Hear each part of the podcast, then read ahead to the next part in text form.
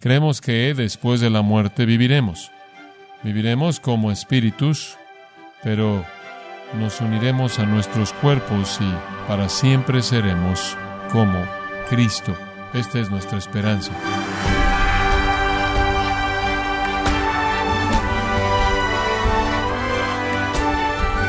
Le damos la bienvenida a esta edición de su programa Gracias a vosotros con el pastor John MacArthur. Un pastor dijo una vez, si la resurrección puede ser refutada, todo el tejido del Evangelio se caerá por completo. Ese pastor entendió correctamente que la resurrección es la piedra angular del Evangelio, pero ¿cómo puede estar seguro de que este evento sucedió? Considérelo hoy cuando John MacArthur nos muestra cómo la resurrección está en el corazón mismo del Evangelio y cómo el saber de la resurrección de Cristo hace dos mil años debe impactar nuestra vida hoy. Esto es parte de la serie titulada El Evangelio según Pablo, en gracia a vosotros.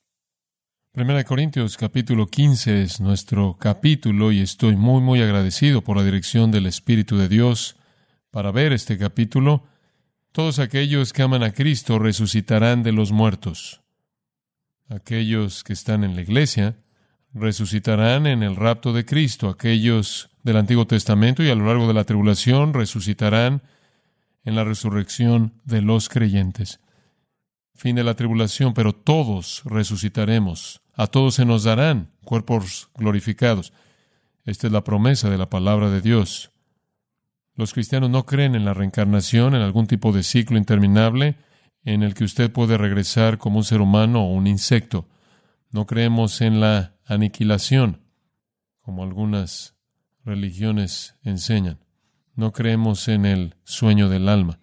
Creemos que después de la muerte viviremos.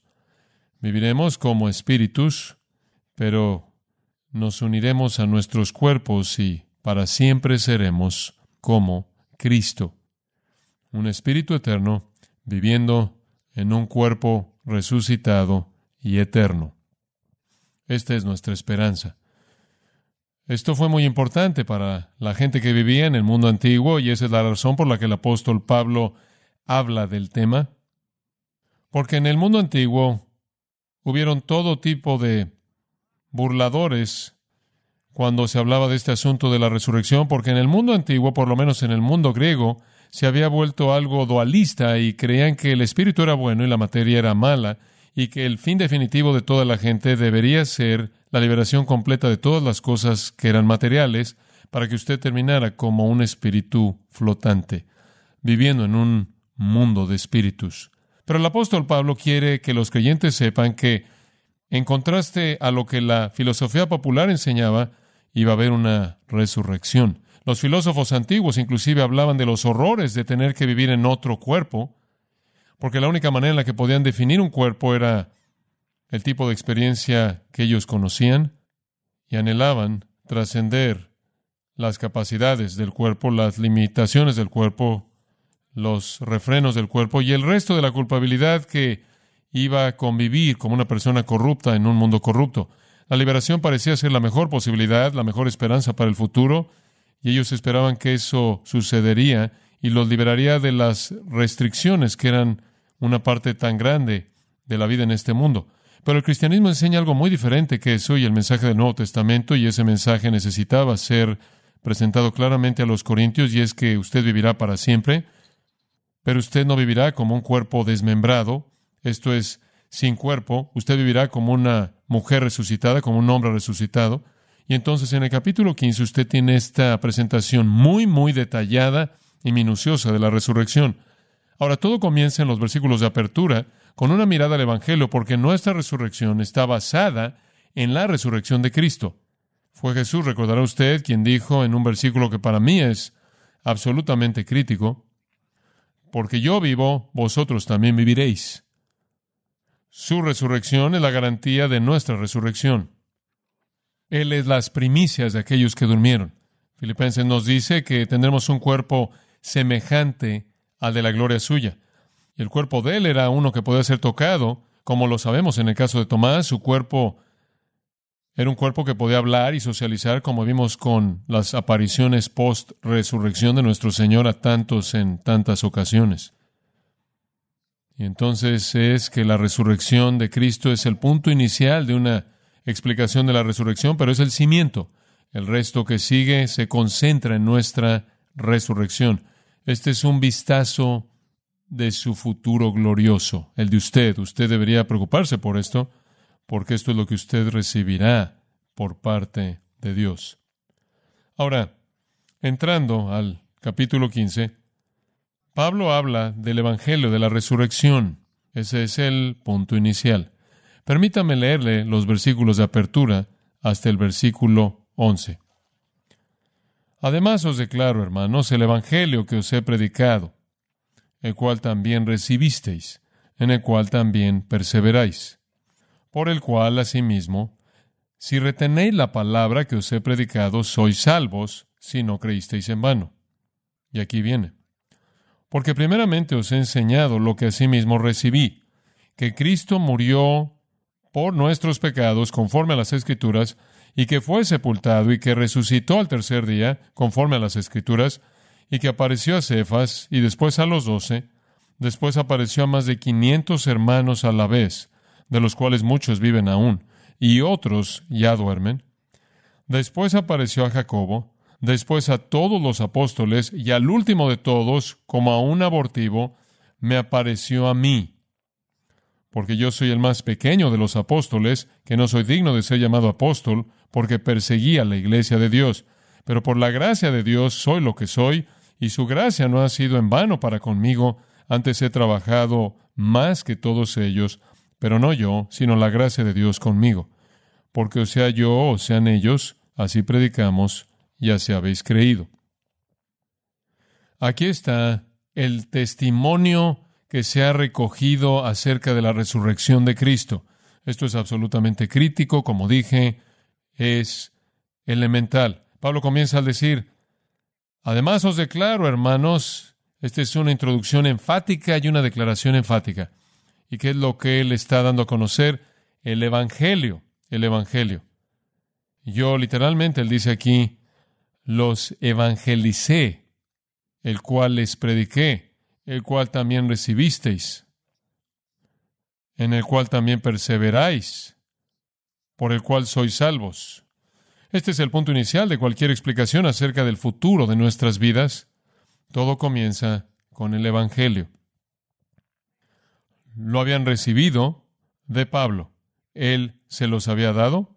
Usted recuerda que él fue el que Dios usó para ir a Corinto y predicar el Evangelio de regreso en el capítulo 4, versículo 15, él dice, podrían tener pedagogos innumerables, maestros pedagógicos, tutores, personas que les dan instrucciones, pero no tienen muchos padres, padres espirituales, porque en Cristo Jesús yo se engendré. Yo me volví su padre a través del Evangelio. Lo que él está diciendo ahí es que yo fui el que el Señor usó para traerles el Evangelio, para darles vida. Ustedes son mis hijos espirituales. En ese sentido, comenzamos entonces, hermanos, nuestra explicación de la resurrección al comenzar en el punto del Evangelio que ustedes recibieron de mí y en el cual ustedes también perseveráis. Tiempo perfecto. Adoptaron su postura ahí, todavía están ahí. La implicación es que han recibido el Evangelio y el Evangelio involucra la muerte de Cristo y la resurrección de Cristo, por lo tanto ya entienden la importancia, la realidad de cimiento de la resurrección. Ustedes adoptaron su postura en el Evangelio, lo recibieron, todavía se aferran a Él, todavía permanecen de manera permanente en el Evangelio, son salvos, están siendo salvos mediante su fe continua en el Evangelio. Este es un tiempo presente es el Evangelio que continúa aferrándose a ustedes, dándoles salvación, y es un Evangelio de resurrección. Ahora esto es verdad de ustedes, y él incluye esto porque habían ciertamente algunas personas en la iglesia corintia que no eran creyentes genuinos. Estaban ahí, pero no eran genuinos. ¿Cómo sabemos eso? Porque en 2 Corintios 13, 5, escribiéndole a la misma iglesia, él dice, examinaos si estáis en la fe Pablo sabe lo que cualquier pastor sabe, que en la iglesia hay personas que no son creyentes. Examinaos a vosotros mismos en ese mismo versículo para saber si están en la fe o no reconocen esto acerca de ustedes mismos, que Jesucristo está en vosotros, a menos que de hecho fallen la prueba. Él entiende que en esa iglesia han llegado a haber incrédulos. Fueron los que probablemente inicialmente le dieron pie a los falsos maestros que despedazaron esa iglesia. El Evangelio, dice él, ha hecho todo esto, los ha salvado, están permaneciendo en él, a menos de que creyeron en vano, a menos de que su fe fue en vano.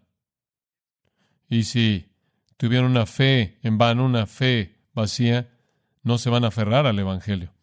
La perseverancia siempre es una señal. Esto es lo que llamamos la perseverancia de los santos.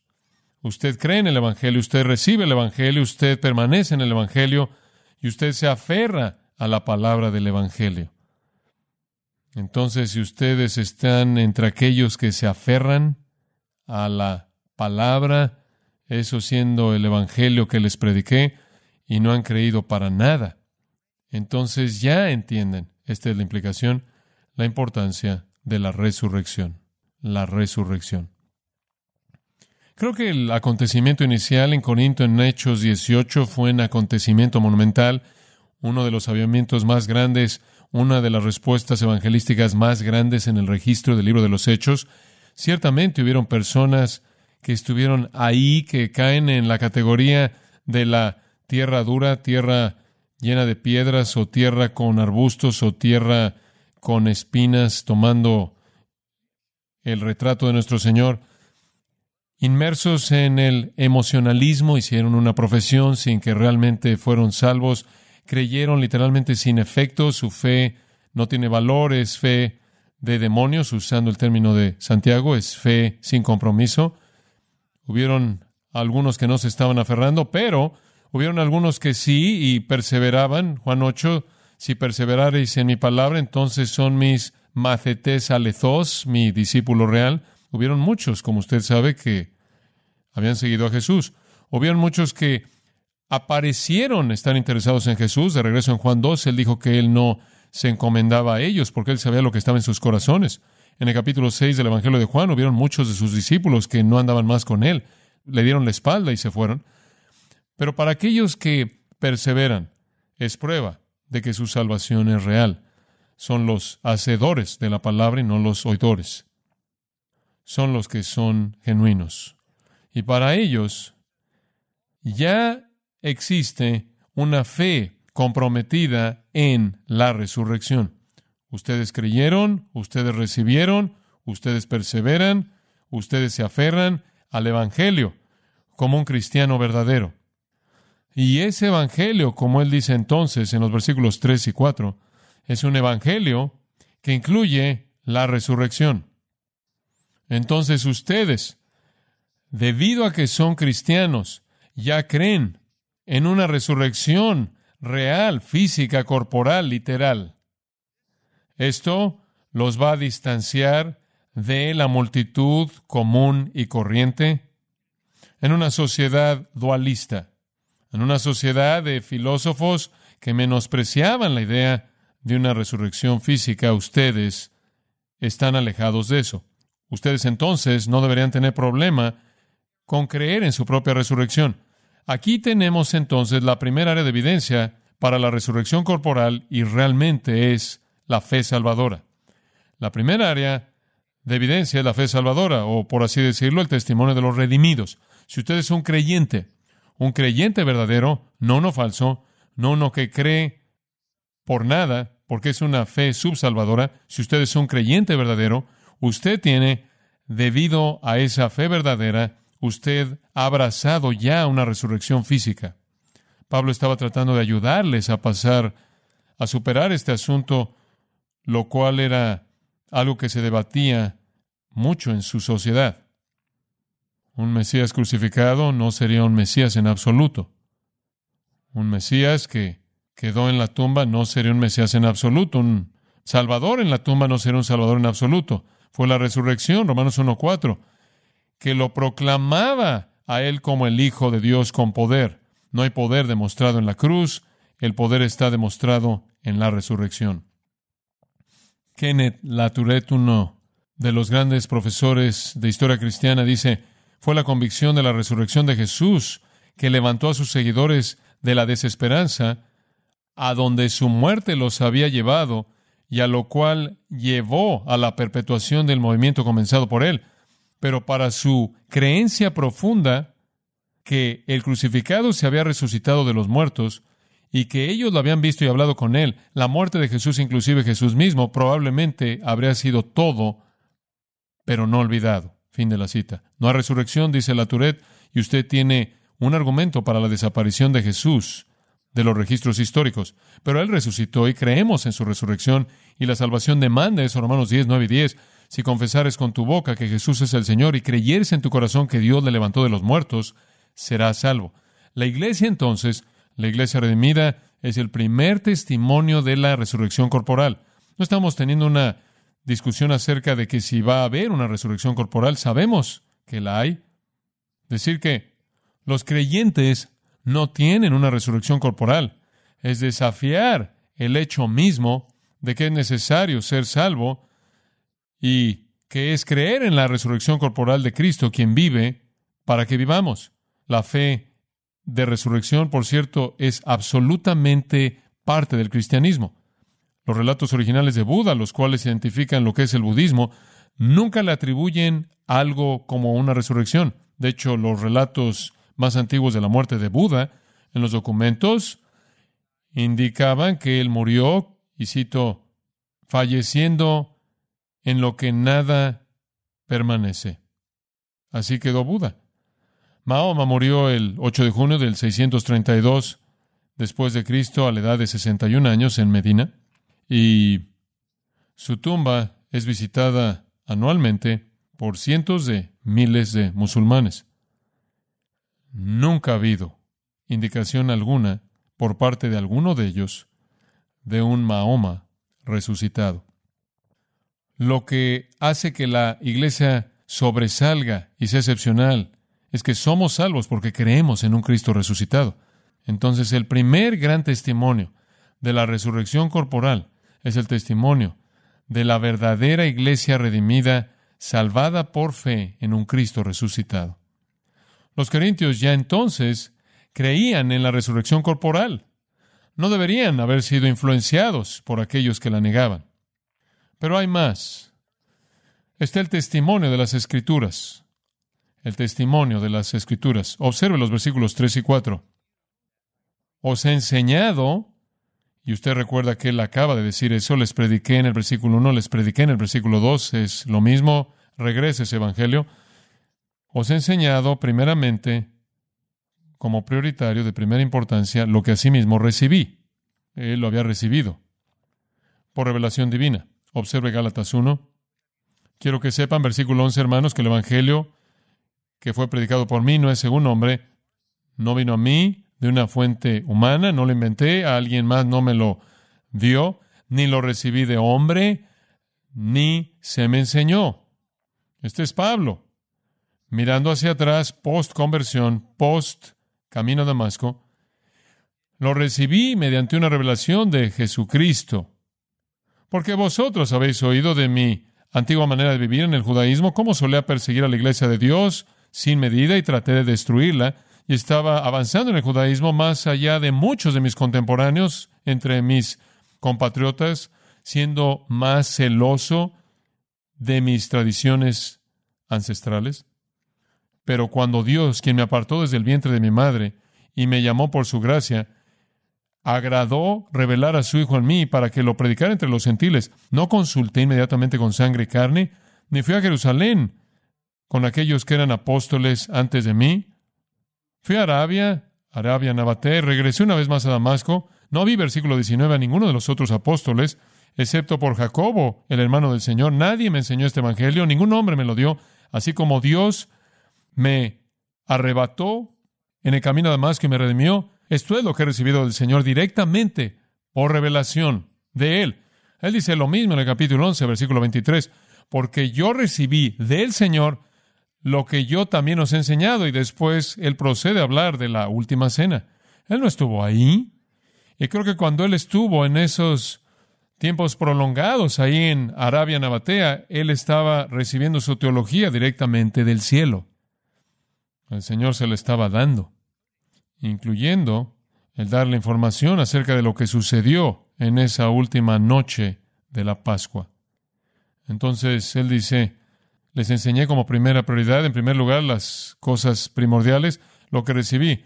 Aquí está, que Cristo murió por nuestros pecados conforme a las Escrituras, que Él fue sepultado y que Él resucitó en el tercer día conforme a las Escrituras, hechos históricos, los hechos más grandes, verdaderos del Evangelio, la muerte de Cristo, la resurrección de Cristo, la resurrección, claro, mostrada en el bautizo, la muerte de Cristo mostrada en la comunión, que Cristo murió por nuestros pecados, expiación sustitutiva, murió por nuestros pecados, que Él fue sepultado, prueba de que Él estaba muerto, y que Él fue resucitado conforme a las Escrituras. Conforme a las Escrituras, ¿qué quieres decir conforme a las Escrituras? ¿Escrituras del Nuevo Testamento? No, Escrituras del Antiguo Testamento. Dos veces Él se refiere al Antiguo Testamento, los escritos sagrados. ¿Acaso los escritos sagrados del Antiguo Testamento hablan de la muerte, sepultura y resurrección de Jesucristo? Bueno, me imagino que sí. Observe Lucas 24.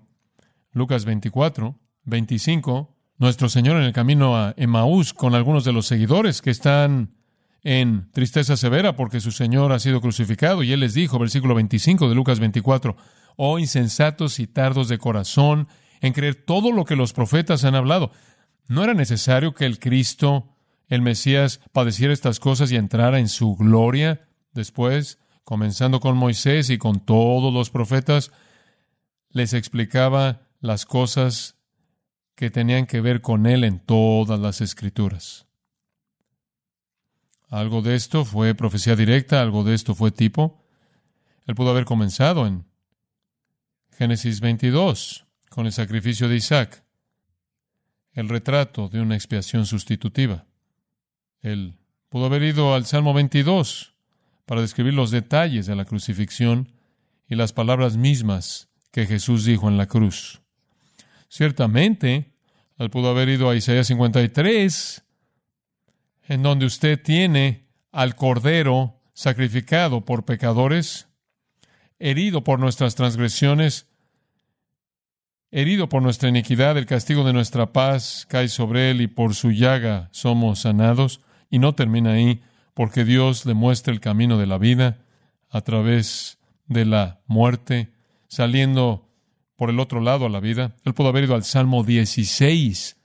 Salmo 16 nos dice, versículo 10, tú no abandonarás esta oración del Mesías, la alabanza de confianza del Mesías, no abandonarás mi alma al Seol, ni permitirás que tu santo enfrente putrefacción. Tú me darás a conocer el camino de la vida.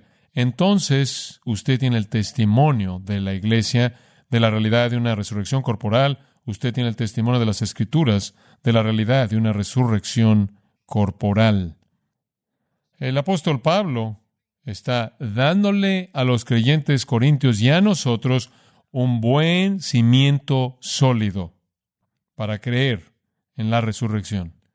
Añadido a eso, en tercer lugar, usted tiene el testimonio de testigos oculares, el testimonio de testigos oculares. Y el versículo 5 dice, y que apareció a Cefas. Esto ahora está comenzando el día mismo de la resurrección de Cristo.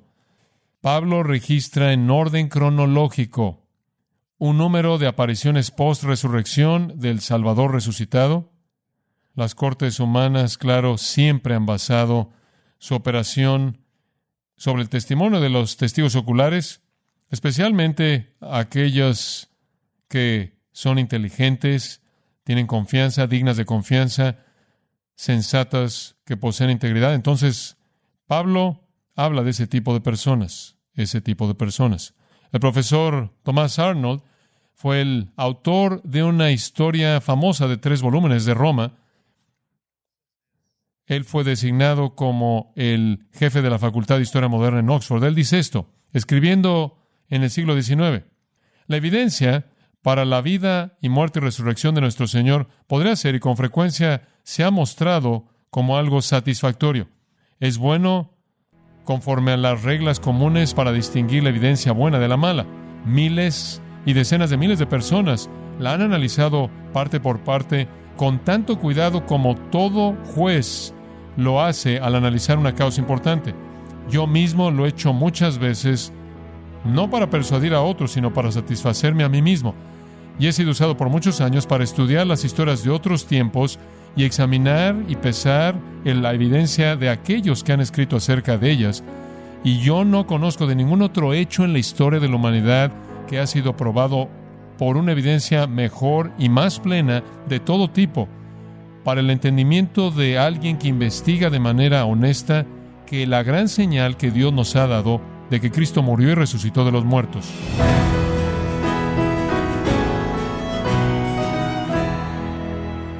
En el programa de hoy, John MacArthur identificó a la resurrección de Cristo como uno de los puntos no negociables del Evangelio, parte de la serie titulada El Evangelio según Pablo, aquí en gracia vosotros.